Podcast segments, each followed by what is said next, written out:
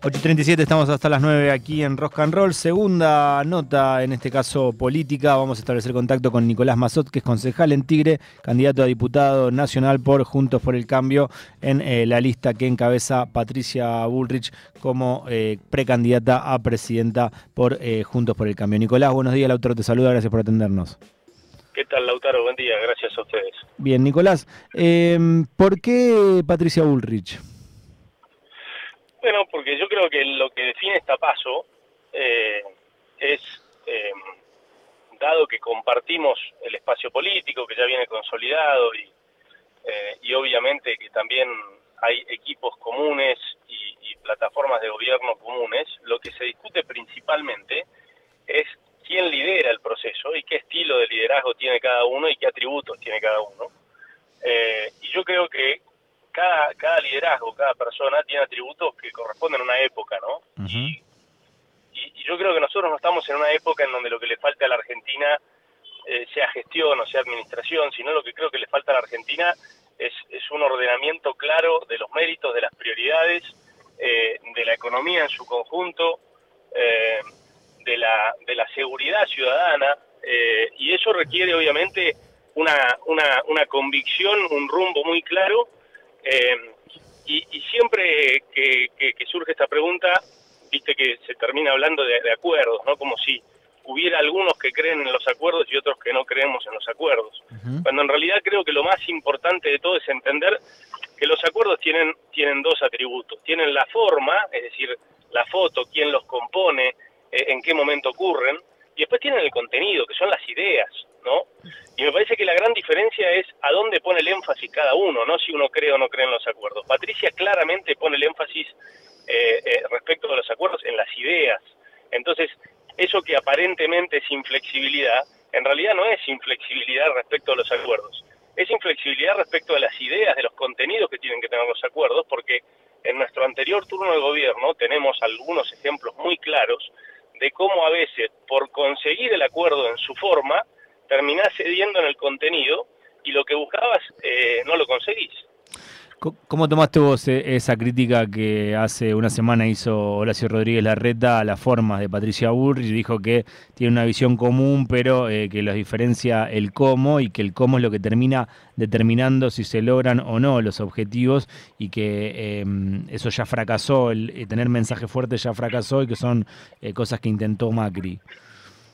Mira, mira, paradójicamente, eh, digamos, comparto, comparto el concepto, pero creo que es precisamente a favor de Patricia y en, y en todo caso en, en, contra de lo que plantea Horacio, porque lo que fracasó en nuestro anterior turno de gobierno no fue la imposibilidad de generar acuerdos, todo lo contrario, Lautaro, digamos, vos, vos me conocés de esa época, yo presidía el bloque en el Congreso en el cual teníamos 86 diputados y para abrir una sesión y pasar cualquier ley necesitábamos 129 y digamos fue un Congreso muy activo, de hecho el año 2016 fue el segundo año en la historia del Congreso donde más eh, leyes se sancionaron, entonces los acuerdos se lograron, precisamente lo que no tuvimos fue la claridad de defender a rajatabla los contenidos, las ideas de los acuerdos que eran necesarios para producir ese cambio. Entonces, yo estoy de acuerdo, efectivamente, eh, pero lo que no funcionó no fueron la falta de acuerdos, fue que nos relajamos con el contenido. Y precisamente lo que plantea Patricia es que acá hay que ser muy claro eh, con el contenido de los acuerdos. Y en el extremo lo que ella dice es, no tiene sentido lograr un acuerdo si para lograrlo tenemos que entregar eh, o ceder en el núcleo de lo que precisamente estamos buscando. Y, me, me hace absoluta lógica. ¿Por, ¿Por, qué ese fracaso en el contenido para Juntos por el Cambio? No sé, te pongo un ejemplo. Eh, en el 2016 a finales del 2016 nosotros teníamos que eh, sancionar nuestro primer presupuesto que buscara eh, un sendero de equilibrio fiscal para, para al igual que, que, está ocurriendo ahora, eh, tratar de controlar la emisión, que es lo que le quita poder adquisitivo a la gente, lo que les hace crema a los bolsillos y toda la historia que ya sabemos. Ahora, por supuesto, como te acabo de relatar, nosotros teníamos una gran debilidad en el Congreso, y entonces, cuando empezamos la conversación con el resto de los bloques para intentar lograr una mayoría que sancionara un presupuesto equilibrado, eh, surgió la, la, prerrogativa, en este caso del Frente Renovador, de sancionar un impuesto a la renta financiera. Mm. Y la verdad que en su momento yo creo que nosotros subestimamos el impacto que podía tener y terminamos cediendo ante esa prerrogativa para obtener el presupuesto. Y fue absolutamente nocivo, Lautaro. Mm. Fue absolutamente nocivo y, y, mucha gente los indica como uno de los principales errores a la hora de poder, eh, de poder financiar o refinanciar la deuda, que también es un tema muy actual, que en aquel momento ya tenía el gobierno de Mauricio Macri. Entonces, es solo un ejemplo, puede haber otros, la ley de alquileres es claramente otro, una ley que buscaba un objetivo, pero que al meterle mano para, para, para buscar un acuerdo más amplio de lo que hubiera eh, hecho falta, terminamos generando precisamente el efecto contrario. Los alquileres subieron, la gente retuvo los departamentos, entonces podemos seguir hablando de ejemplos. El punto que yo quiero marcar es no hay que enamorarse de la foto en los acuerdos, hay que enamorarse de las ideas. Y esa es la gran diferencia entre Patricia Bullrich y Horacio. Nicolás, hablando de diferencias, ayer eh, Patricia Bullrich puso en su cuenta de Twitter otro día de caos, la ciudad es tierra de nadie, conmigo esto se acaba, obviamente la ciudad está conducida eh, por Horacio Rodríguez Larreta, que es su competidor directo en la interna de Juntos por el Cambio. Y desde el larretismo, eh, Felipe Miguel dice, con Bullrich de ministra no se levantaron los piquetes. ¿Cómo, cómo tomas estas declaraciones? La de Patricia y la de Felipe Miguel. Mira, yo creo que eh, es una de las, de las diferencias más claras que, que tienen y de hecho no, no se puede decir que sea en oportunidad de la campaña porque tal vez ustedes recuerden, el, uno de los primeros eh, desencuentros que tuvo civilizadamente, obviamente, nuestro gobierno, pero fue a finales del 2015 o primeros días del 2016, yo creo que finales del 2015, hacía dos semanas que estábamos en el gobierno, y, y ya ahí comenzaron las tensiones entre Patricia como ministra de Seguridad y Horacio como jefe de gobierno respecto del manejo de la calle y de la protesta social de Buenos Aires. Entonces, esta es una diferencia de larga data en donde la verdad que no tiene tanto sentido eh, que, uno u otro opinen, porque creo que para la gente es bastante evidente, ¿no? Es, día a día, eh, eh, esa diferencia se vive día a día, y, yo creo que en gran medida es una de las cuestiones que una gran parte del electorado valora sobre todo en Patricia, que, que no se trata de, de, palabrerío, ¿no? sino que, que realmente es una diferencia sustancial que ha quedado clara en cada una de las gestiones. ¿Y cómo tomar la declaración puntual de que con Bullrich eh, de ministra no se levantaron los piquetes? Porque hubo un, documento que era antipiquete, era algo que se quiso implementar, un protocolo, y no, no llegó a, funcionar. Bueno, no llegó a funcionar sobre todo en la ciudad de Buenos Aires porque vos necesitas una colaboración entre jurisdicciones y lo que claramente no había era la voluntad de, ejercerlo de parte del gobierno de la ciudad. Pero, pero, pero insisto, más allá de, de la, del ida y vuelta de declaraciones, eh, me parece que estamos hablando de una de las diferencias más importantes entre ellos, que tiene que ver precisamente con la seguridad y con el orden en la calle. Mm. Tienen distintas concepciones. En, eso, en eso yo creo que eh, se diferencian aún más que en, su programa económico. Eh, Nicolás, y cuando Bullrich dice conmigo esto se acaba, ¿cómo se acaba esto? ¿Con, con, represión? O sea, esa es la, no, Con, con, el, con, el uso, con el uso legal con el uso legal de la, de la fuerza de seguridad, con, con la colaboración con la justicia, para tratar de que eh, eh, los derechos convivan, que es lo que tiene que garantizar un Estado, que conviva el derecho eh, a la protesta y a la huelga, que es un derecho irrenunciable, con el derecho a la libre movilidad y el derecho al trabajo de todos los ciudadanos. Lautaro, no es tan difícil, todos los países del mundo lo logran. No, no, es una cosa muy complicada y, no, no hace falta caer en modismos o en palabras rimbombantes, digamos las fuerzas de seguridad tienen un marco legal, ¿entendés? Entonces, lo, que hay que hacer es, hacer es atenerse a él. Y, cuando no ocurra, eh, eh, sancionar a la fuerza, digamos. Y cuando sí ocurre, bancar a la fuerza. Así es, lo, así, eso es lo que corresponde. Acá nadie está diciendo que, uno va a cerciorar el, el, derecho a la protesta, en lo más mínimo. Mm. Lo que pasa es que lo que tenemos que lograr, y para eso existen los estados, si no, más vale levantemos el estado, es que los derechos convivan y no colisionen. Pero, pero en esa dureza de la, de la que me hablas y en esa firmeza y en esta que dice Bullrich acá conmigo, esto se acaba, en ese marco eh, vos, vos eh, dejás la posibilidad de, más represión. No hay más represión, tenés un montón de instancias previas.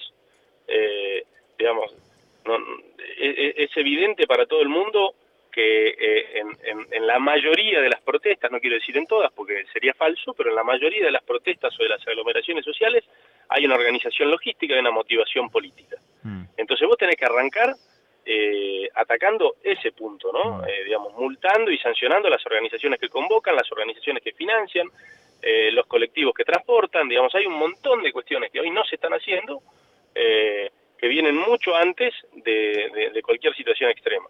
Mm. Eh, insisto, no, no, no se trata no, se trata de desarmarlo. Ahora, que, que, que la, la 9 de julio sea cortada totalmente es inadmisible, es inadmisible. No hace falta para protestar joderle la vida a cientos de miles de personas que están laburando, que están llevando a sus hijos al colegio o que están yendo al hospital porque tienen una urgencia. No hay derecho.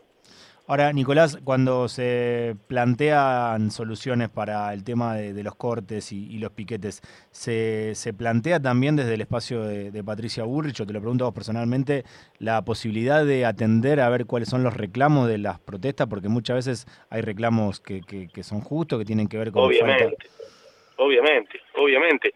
Digamos, una cosa no quita la otra. Las protestas en general, la mejor manera de desactivarlas cuando son protestas de buena fe es atendiendo esas prerrogativas, que no significa conceder las prerrogativas, significa atenderlas desde el Estado y tratar de encontrar una solución que no nos haga llegar siempre al mismo punto, que es, insisto, complicarle la vida a los laburantes, a los escolares, a los estudiantes o a los que tienen que atenderse eh, en un turno médico. Entonces, obviamente que hay que atenderlas, eso es parte de la política, lo que estoy diciendo es que muchas veces lo que buscan estas protestas no es que sean atendidas, lo que buscan estas protestas es servir como oposición a un determinado gobierno o plantear cuestiones que como son inatendibles desde, las posibilidades, utilizan la extorsión del corte, la extorsión de la protesta para, para tratar de forzarla. Bueno, hasta ahí no, mm. hasta ahí no. Una cosa es atender de buena fe las protestas y otra cosa es ceder ante extorsiones de organizaciones políticas que motivan estas protestas. hay una gran diferencia. Nicolás, eh, el otro día escuchaba una nota del gobernador Morales con Novarecio diciendo que la diferencia entre Ulrich y Horacio Rodríguez Larreta es que Horacio Rodríguez Larreta no tiene jefe, dando a entender que eh, Mauricio Macri es el jefe de Patricia Ulrich. ¿Qué, qué pensás al respecto de estas declaraciones? Nada, nada, me parece que no, no, hay que aclararlo demasiado. La gente ve los, el carácter de cada uno de los dos yo creo que es bastante claro eh, y la historia política de cada uno en donde en donde objetivamente Horacio ha sido el segundo y el subordinado de Mauricio por más de 16 años. Y en el caso de Patricia llegó a Cambiemos con un partido propio sin deberle nada a nadie y aportando a, Cambiemos eh, unos meses antes de que comenzara la, la campaña y, producto de eso, de, haber ganado su propia banca con sus propios votos, eh, después le, le, ofreció Mauricio el Ministerio de Seguridad, de manera que yo creo que eso sí me parece una declaración de campaña que, que, no se condice para nada con la realidad. La última, Nicolás, y gracias por el tiempo. Eh, Patricia Bullrich en varias oportunidades dijo que hay que sacar el, el cepo inmediatamente. Solo una vez eh, ella dice que no dice eh, en el primer día, pero si una vez le preguntaron si era verdadero o falso que iba a sacar el cepo en el primer día en el programa Majul, dijo verdadero. Más allá del detalle del primer día o de inmediato, ¿qué pensás cuando Horacio Rodríguez Larreta dice el que te dice que sacás el cepo en el primer día es un mentiroso?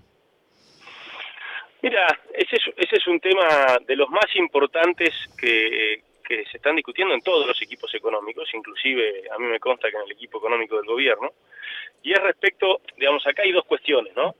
Eh, el cepo o el desdoblamiento cambiario. Digo que, que, puede, que la salida del cepo puede convivir con un desdoblamiento cambiario. Eh, ¿Qué significa un desdoblamiento cambiario?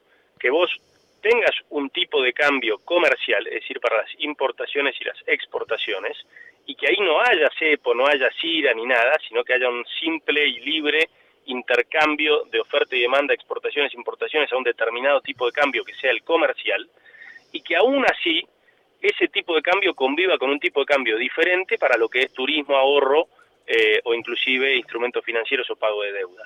Esa sería una posibilidad que mezcla de alguna manera los dos conceptos, es decir, una salida rápida del cepo para la, para la actividad comercial mm. eh, con un desdoblamiento que permita que el, que el, que el tipo de cambio necesario para el, para, el, para el intercambio comercial no sea todo lo elevado y por ende todo lo que se traslade a precio que debiera ser si vos lo unificaras con el financiero o el turístico. No sé si, si, si, fui, si fui claro, digamos, pero, pero creo que esos dos conceptos conviven y no, no veo que, que haya una decisión tomada eh, todavía, pero sí que se está estudiando en todos los equipos económicos estas posibilidades. Te dije la última mientras hablábamos, se me ocurrió una más. ¿Por qué em, candidato a diputado nacional te, te, imaginaba yendo por, por la Intendencia de Tigre? Sí, trabajé mucho para eso y, me alegra de todas maneras, porque yo siempre dije que, que la política tiene que, dejar de construir proyectos personalistas, digo, en Tigre además se da una cosa este, muy paradigmática, digo, las tres figuras más importantes de Tigre, o los tres proyectos más importantes de Tigre, más allá del, nuestro con Patricia, eh, están encabezados por matrimonios, por familia, ¿no? Digamos, Malena y Sergio Massa, segundo Cernaz y Sofía Bravo, que Cernaz va de candidato a intendente y Sofía de candidata a concejal en la misma lista, o Julio Zamora y Gisela Zamora, que exactamente lo mismo, va Zamora de candidato a intendente y Gisela de candidata a concejal. Entonces son proyectos absolutamente personalistas, casi familiares, que, que buscan ir pasándose la posta. Y yo lo que quise desde que vivo en Tigre es tratar de reconstruir lo mejor del legado político de Tigre, que es el vecinalismo, ¿no? que Tigre vuelva a ser de los vecinos y no de proyectos personales. O sea que también me, pone contento, producto de que hablé con Patricia y ella me invitó también a, a ser parte del gobierno nacional, originariamente desde el Congreso, pero después eventualmente también ver la posibilidad de colaborar en el gobierno, y eso obviamente que a mí me, atrae y creo que puedo ser de, utilidad, eh, pero más allá de eso, que es lo personal, me da mucha gratificación poder eh, haber armado una lista de vecinos de Tigre, eh, sí, que, que, muchos de ellos, como por ejemplo Claudio Cufré, que es el candidato a intendente, es la primera candidatura política que tiene en su vida, es un empresario pyme del Talar, presidente de la Cámara Comercial, entonces a veces este tipo de decisiones producen externalidades que son muy buenas, ¿no? Que es esto, que es, que es precisamente abandonar esta, esta forma personalista de hacer política que tienen tantos y construir equipos de vecinos, ¿no? La política municipal es la política en su forma más pura y es la primera línea de batalla del vecino con, con esta realidad que nos toca vivir, así que yo estoy muy conforme.